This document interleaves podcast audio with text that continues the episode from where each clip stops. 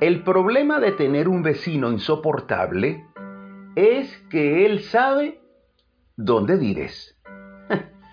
Escuché esta declaración, me dio risa, pero a la vez me hizo recordar un caso que me tocó tratar, un caso de visitas inoportunas.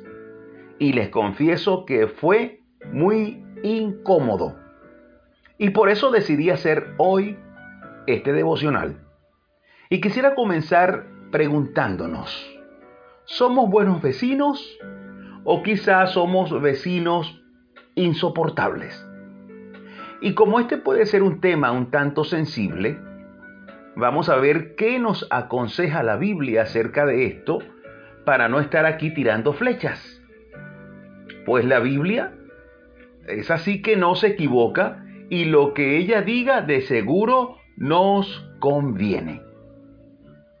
Quisiera leer Proverbios 25, 17 y dice así, Detén tu pie de la casa de tu vecino, no sea que hastiado de ti te aborrezca. Lo voy a leer otra vez. Detén tu pie de la casa de tu vecino, no sea que hastiado de ti te aborrezca. Según esta palabra, el tanto visitar a alguien, el ir a la casa del vecino o de la vecina e instalarse allí a hablar y hablar, sin tomar en cuenta las ocupaciones y los compromisos del otro, el no respetar su espacio y su privacidad, eso es motivo suficiente para que esa persona, el anfitrión o anfitriona, se incomode y muestre alguna o mucha molestia por tantas y tan largas visitas. Sobre todo si en el tiempo de visitas llega la hora de la comida. Imagínate si los dueños de la casa no tienen suficiente y van a comer cualquier cosa. Esto es incómodo. Pero eso es nada. Imagínate que la visita duró dos horas y al fin la gente de la casa descansó cuando se fue el visitante. Pero resulta que al otro día, aún sin recuperarse bien de la visita anterior, se presenta de nuevo el mismo personaje a la misma hora y con ganas de hablar, eso sí, esta vez un poco más, unas tres o cuatro horas. y llega diciendo algo como, aquí huele a café. Y añade, queriendo ser gracioso o graciosa, yo quiero el mío con leche y con galletas. Mira, casi que puedo ver al esposo de la anfitriona, que estaba cómodamente tirado en el sofá, salir corriendo al cuarto con un gesto de incomodidad y además debe quedarse preso en la habitación porque no desea recibir visitas y menos la misma de ayer de la cual todavía está cansado.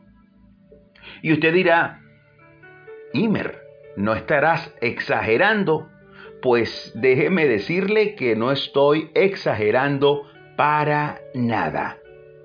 Y esta reflexión de hoy es para que nosotros como personas, como vecinos, seamos oportunos, que cuando nos toque visitar sea por algo en específico y que seamos una visita deseable, una visita que deje un buen sabor y un buen recuerdo.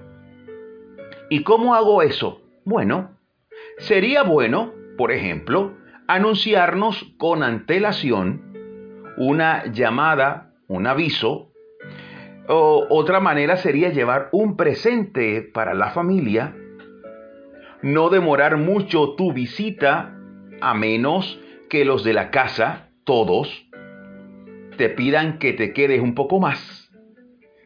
No hablar solo de ti, de tus problemas o de tus proyectos, el yoísmo, enfocado todo el tiempo en ti. Eso es algo que agota al otro. Así que al visitar, debes dejar de ser autorreferencial. Hay que escuchar al otro y mostrarse interesado por lo que a él o a ella le interesa.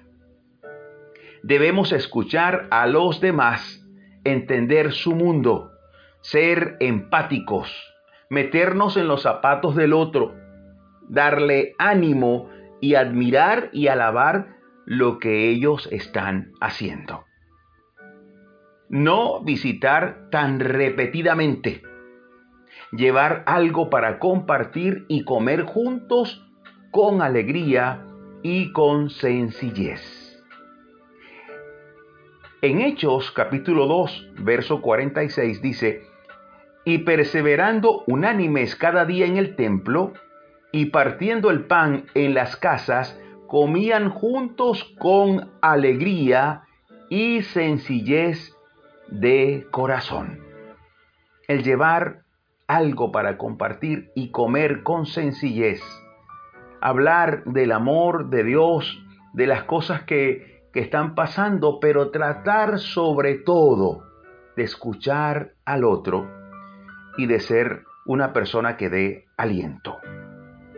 Así que hoy te traigo esta palabra un poco extraña, pero te la dejo con cariño, esperando que la recibas de la mejor manera y que lejos de incomodarte, te anime o nos anime a ser mejores cada día.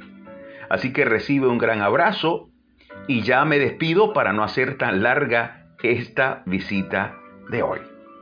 Deseo con todo mi corazón que Dios te bendiga ricamente. Y recuerda, detén tu pie de la casa de tu vecino, no sea que hastiado de ti te aborrezca. Ojo, no lo digo yo, no lo digo yo, lo dice la Biblia.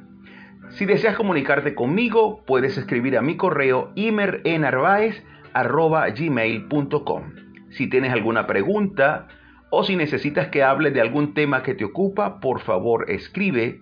Estamos para servirte. Me despido como siempre, agradecido con Dios porque nos permite seguir aquí dando pisadas de fe junto a ti. Hasta la próxima, Dios mediante.